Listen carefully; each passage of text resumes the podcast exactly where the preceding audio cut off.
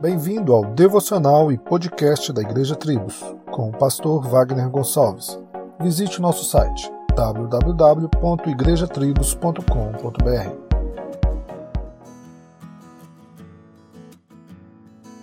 Sabemos que a fonte da sabedoria é Deus, e sabemos que obtemos sabedoria pedindo com fé.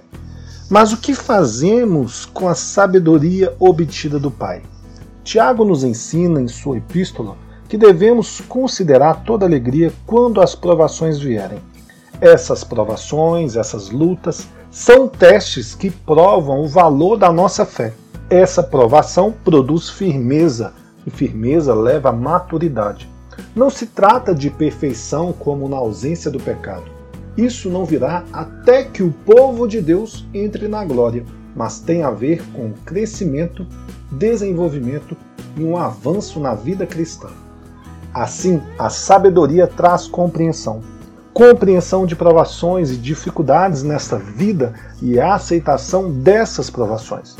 Mas não se trata de passivamente esperar até que as provações passem. Sendo, por exemplo, estoico e não reclamando, significa ficar firme, se manter firme e confiante diante das provações. Trata-se de regozijar-se mesmo em tempos de sofrimento, não buscando sofrimento ou procurando problemas, mas experimentando a alegria de pertencer a Cristo, mesmo nos momentos difíceis, que certamente virão. Somente com a sabedoria que vem de Deus podemos entender o propósito das situações que enfrentamos. Solos Cristos, dele, por ele e para ele.